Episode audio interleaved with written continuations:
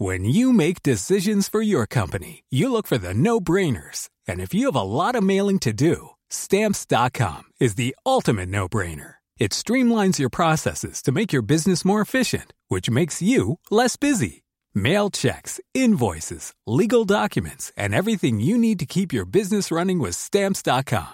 Seamlessly connect with every major marketplace and shopping cart. Schedule package pickups and see your cheapest and fastest shipping options from different carriers. With rates up to 89% off USPS and UPS rates. And with the Stamps.com mobile app, you can take care of mailing and shipping wherever you are. Make the same no-brainer decision as over 1 million other businesses with Stamps.com. Sign up with Code PROGRAM for a four-week trial, plus free postage and a free digital scale. No long-term commitments or contracts. That's Stamps.com. Code Program.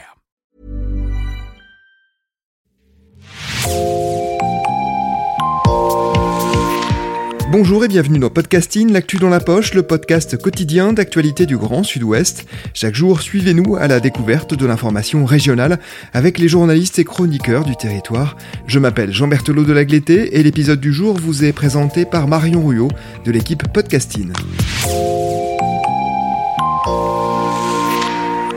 Aujourd'hui, pour cette carte blanche, Podcasting invite Max. Ensemble, on va parler du podcast que vous avez lancé en novembre, en toute transparence. Cette émission aborde des questions liées à la transidentité et à la non-binarité de genre. Elle a été rendue possible grâce à l'association Unicité, dont une antenne se trouve à Bordeaux. Là, vous avez réalisé votre service civique. Pourquoi ce podcast est né et d'après quel constat, Max? Ce podcast, il est né après avoir terminé ma licence de sociologie où je m'étais euh, spécialisé sur les questions de sociologie du genre et d'anthropologie du genre.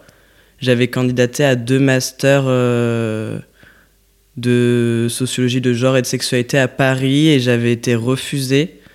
J'étais euh, très frustré à ce moment-là parce que j'avais l'impression d'avoir plein de choses à dire et plus d'espace pour le faire parce qu'il y avait plus de fac, plus de licence, plus de master et je cherchais vraiment quelque chose euh, qui me permettrait d'exprimer des choses, de continuer de travailler.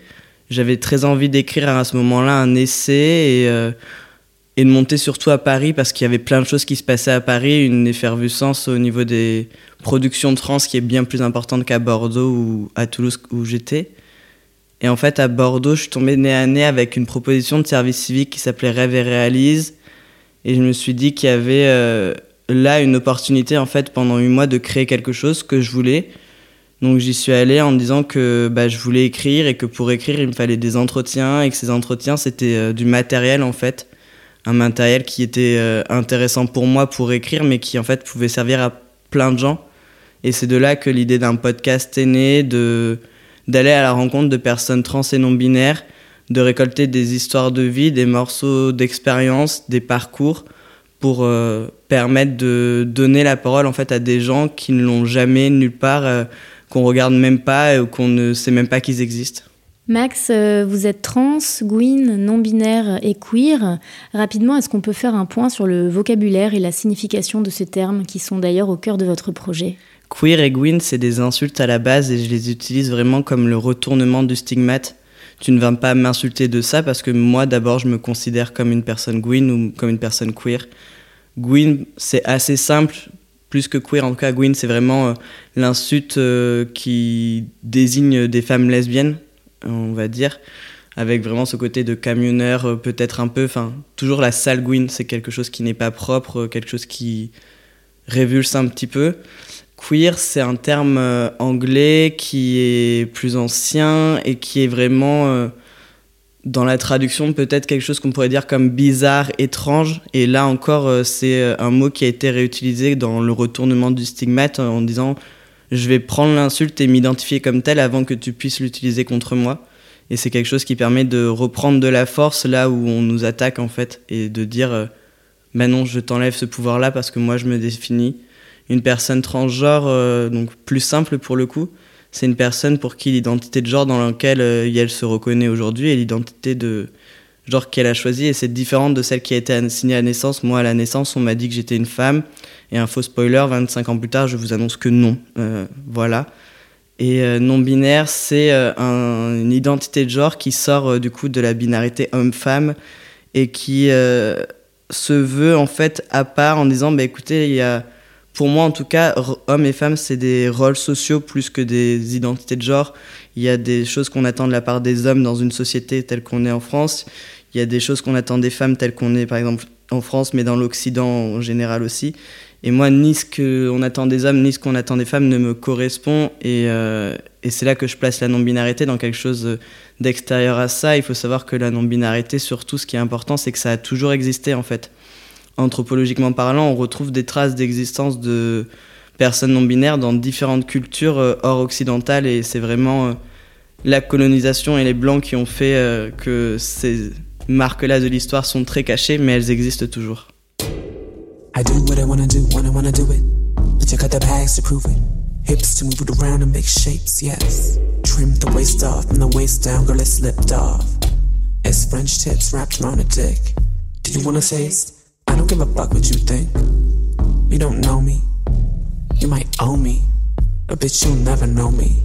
Ask me how I got here. Bitch, I work hard. Ask me about my luck. Yeah, I've been lucky. And I've been unlucky.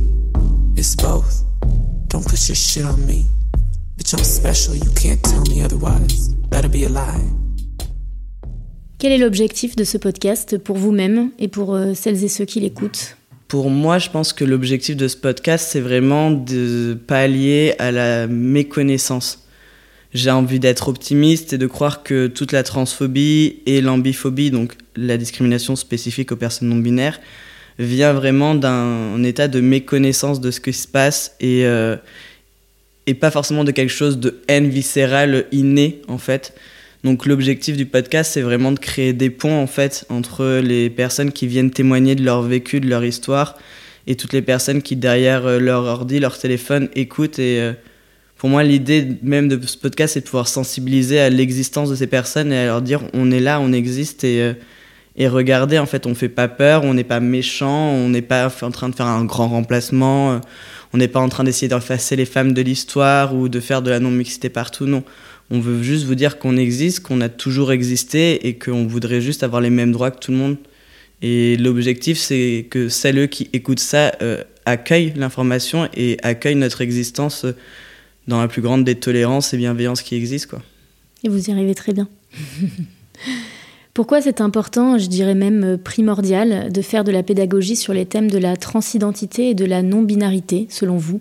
Parce qu'on finit toujours par se faire tuer beaucoup trop dans le monde. Enfin, les chiffres des Tidors sont assez euh, lourds et tous les ans un peu plus. Il y a de la transphobie un peu partout en fait. Enfin moi il faut quand même se rendre compte que j'ai demandé à avoir un nouveau prénom et ça a pris plusieurs mois avant que j'ai une réponse, encore plusieurs mois avant que j'ai un papier qui me dise que c'est ok et plusieurs mois encore après que j'ai retrouvé une carte d'identité et maintenant il faut que je demande une nouvelle carte vitale. Il y a tellement de choses en France et dans le monde qui font que pour nous la vie est dangereuse, la vie est violente. Moi en tout cas je me sens... Euh, seul face aux personnes cisgenres. Euh, avec euh, des personnes trans non binaires, il y a plein de moments où je peux parler et, faire, ah, je vais dire un gros mot et qui va faire peur, faire communauté en fait et comprendre des choses. C'est compliqué. Moi, je veux aller dans un faire du sport, par exemple, faire du badminton à Mériadec. Il y a deux vestiaires. Une fois, je suis allé dans le vestiaire des femmes. J'avais ma moustache qui était apparente et tout. Il y a des gens qui m'ont regardé et qui savaient pas s'ils devaient rentrer. Et en fait, je sais pas ce qu'elles ont vécu, ces femmes-là, en me voyant dans leur vestiaire, mais moi, j'ai eu peur de la violence intrinsèquement. J'ai eu peur de la violence quand je suis rentré dans le vestiaire. J'ai eu peur de la violence quand je suis sorti du vestiaire, en fait. Il y a plein d'endroits comme ça où, que ce soit la rue, euh, les commerces de proximité, il y a tout le temps des choses auxquelles on, est, on doit être vigilant et vigilante qui sont une charge mentale que les personnes cisgenres n'ont pas, en fait, de leur côté. En toute transparence, euh, donc, votre podcast a vu le jour grâce à Unicité. Quel est le rôle de cette association et comment vous a-t-elle aidé Unicité proposait le programme de service civique Rêve et Réalise qui donnait l'opportunité aux jeunes euh, de mettre en place euh, un projet pendant huit mois. Moi, je me souviens très bien mon premier entretien avec la coordinatrice de ce programme. Donc, c'était au moment du, du Covid déjà. Donc, on avait tous des masques. J'arrive et au moment de parler un entretien individuel, elle me dit Vous êtes en colère, non?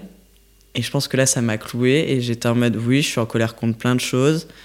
Et en fait, euh, Unicité a certes aidé, mais si je dois remercier quelqu'un aujourd'hui, ça sera Marina Foussa qui, pendant 8 mois, a réussi à, accompagner 20 jeunes en fait sur, 30, sur 12, 13, 14, je sais plus exactement de projets, mais on était vraiment une dizaine de projets, 20 jeunes, et elle, nous a tous porté à un endroit ou plusieurs de nos vies pendant ces 8 mois, et elle nous a donné les clés euh, pour arriver à, faire, euh, à faire vivre nos projets de la façon dont on voulait. Et c'est grâce à elle aujourd'hui que bah, j'ai pu euh, faire des appels d'offres, que je peux aujourd'hui continuer à porter ce projet avec les, les outils que j'ai acquis. Donc, Unicité, en fait, ce programme m'a permis d'avoir un espace où apprendre en fait ce, ce, côté entrepreneuriat social et solidaire et, et à mettre en place en toute transparence de façon aussi efficace qu'il a été fait, en tout cas sur ces derniers mois.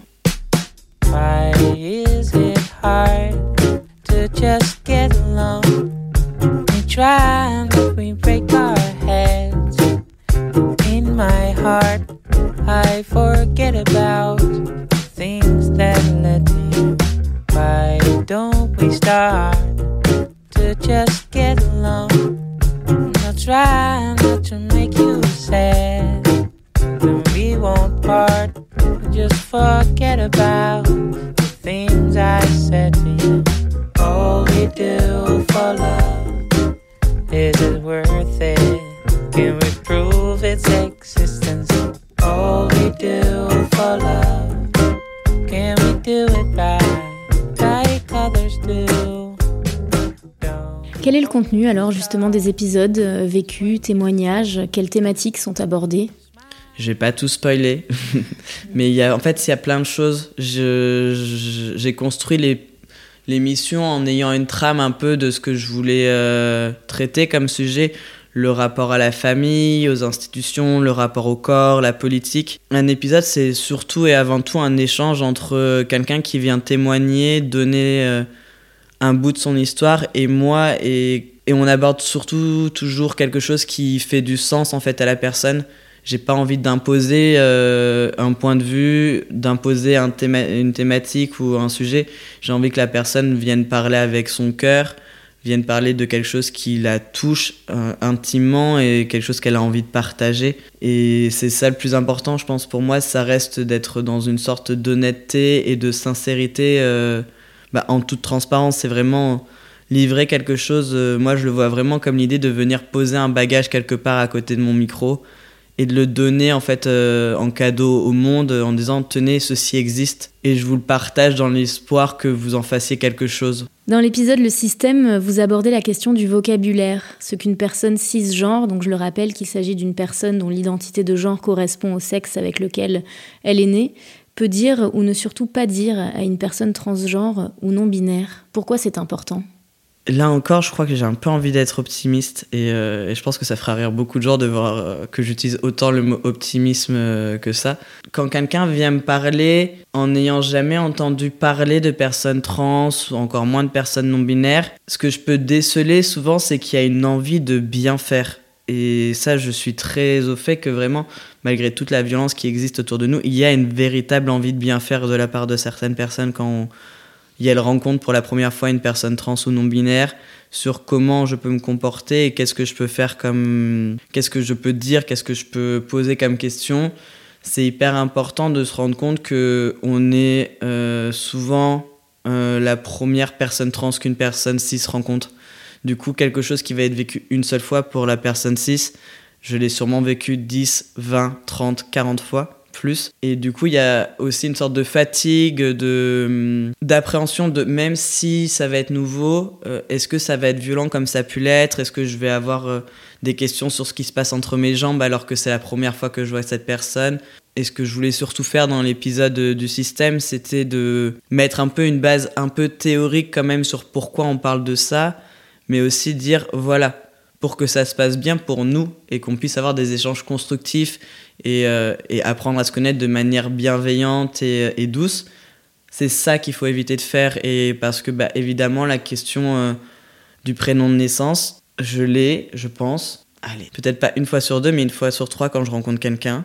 La question des opérations ou pas opérations, euh, il y a plein de choses qui, qui arrivent et qui sont redondantes pour nous. Si seulement les personnes cisgenres avaient ces infos-là, bah, je me dis que ça serait peut-être plus agréable pour nous derrière euh, parce que bah, il y a toute une sorte de charge mentale de ce au quoi on doit penser quand on va aller dans un espace social. Enfin, moi, si je vais dans une soirée de type euh, à part chez quelqu'un que je connais pas trop, je me dis très bien.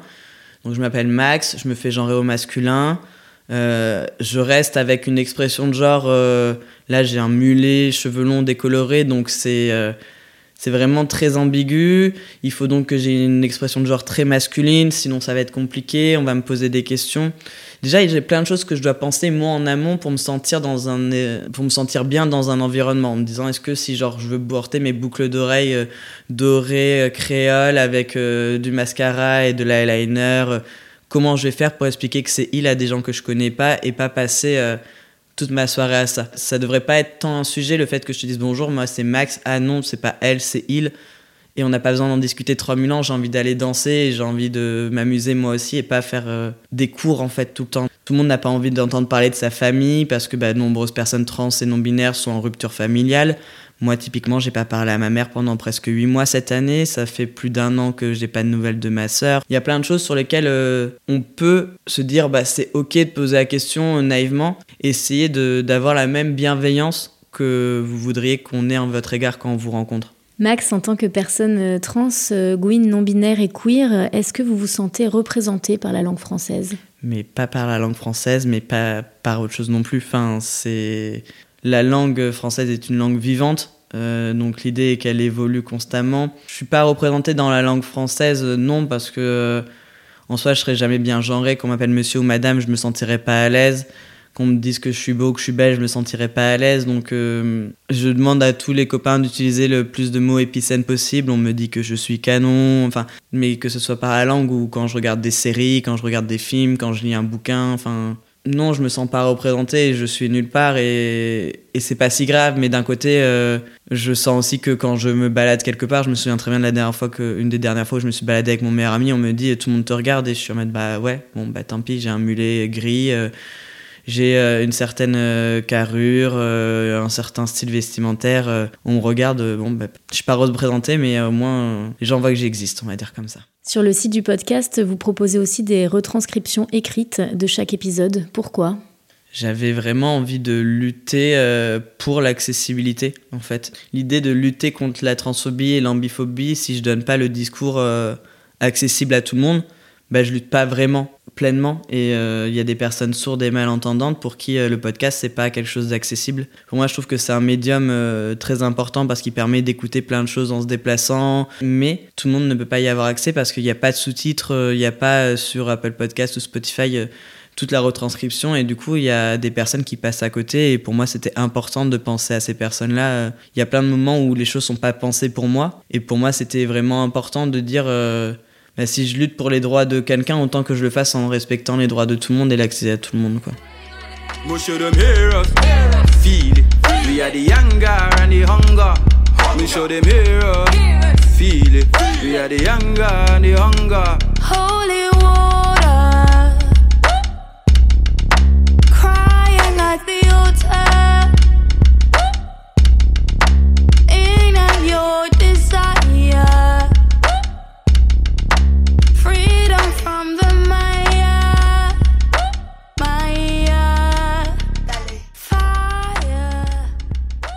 Combien d'épisodes ont été déjà euh, diffusés et combien sont à venir?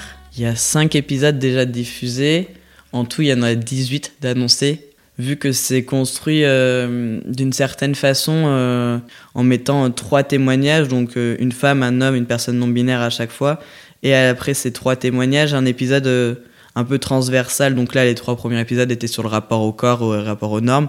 Du coup, le, enfin, le quatrième qui arrive euh, de témoignage sera une, euh, un épisode qui parle des troubles du comportement alimentaire. On va avoir euh, des personnes qui vont parler à un moment de leur rapport à leur famille, aux institutions, et quelqu'un qui viendra parler de rapport à la transparentalité à la fin. Donc toujours organiser ça par petits volets. Donc ouais, il y en a 18 d'annoncés. Comment et par qui est financé le podcast? Comment c'est simple et en même temps ça l'est pas parce que ça a été de répondre à des appels d'offres. Donc euh, typiquement celui de la mairie, celui de la CAF et du département euh, auquel j'ai postulé, qui euh, lançaient des propositions en disant bah, écoutez il y a telle enveloppe si vous avez un projet soumettez-le et on verra. J'ai la chance d'être soutenu par le département de la Gironde, la CAF et la mairie de Bordeaux. Et ça m'a permis d'investir dans du matériel, de me déplacer pour faire des interviews, d'aller à Paris et à Toulouse. Avant euh, de répondre à ces appels-là, j'avais euh, mon téléphone et des écouteurs quoi, pour enregistrer. J'avais pu euh, aussi faire une campagne de Kiss Kiss Bank Bank qui permettait de faire de la recherche de financement aussi. Et, et là, des particuliers ont, ont, financé aussi le projet. Où peut-on écouter en toute transparence? Bah, Il y a un site internet en toute transparence.com.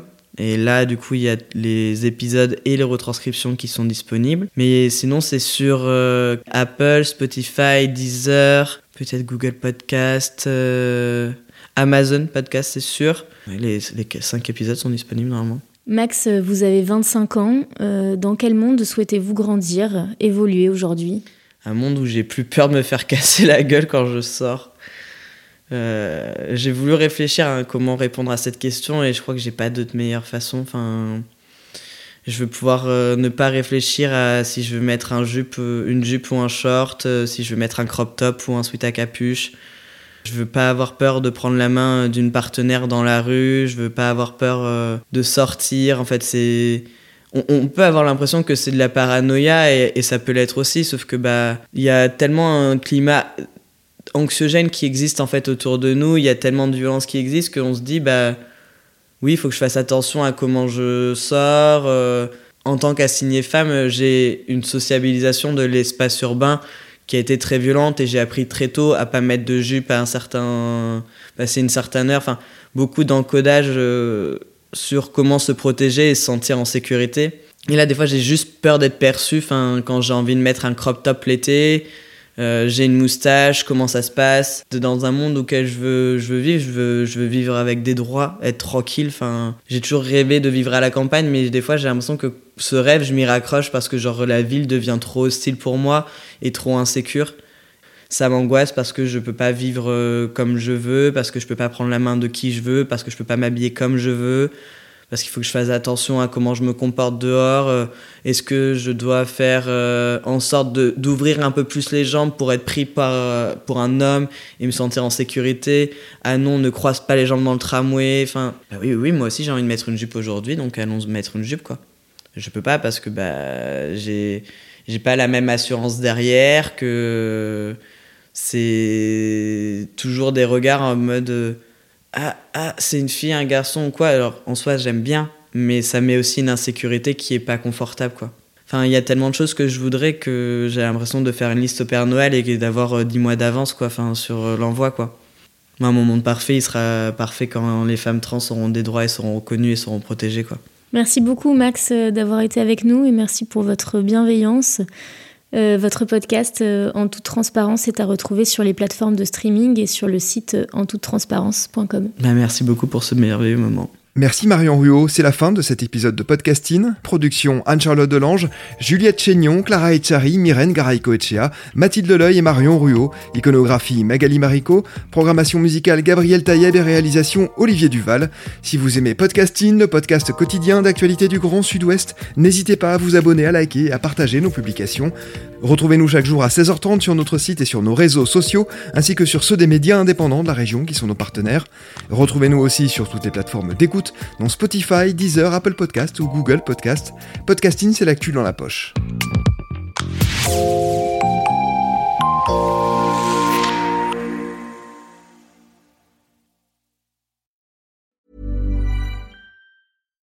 When you need mealtime inspiration, it's worth shopping Kroger, where you'll find over 30,000 mouthwatering choices that excite your inner foodie. And no matter what tasty choice you make, you'll enjoy our everyday low prices, plus extra ways to save, like digital coupons worth over $600 each week. You can also save up to $1 off per gallon at the pump with fuel points. More savings and more inspiring flavors make shopping Kroger worth it every time. Kroger, fresh for everyone. Fuel restrictions apply.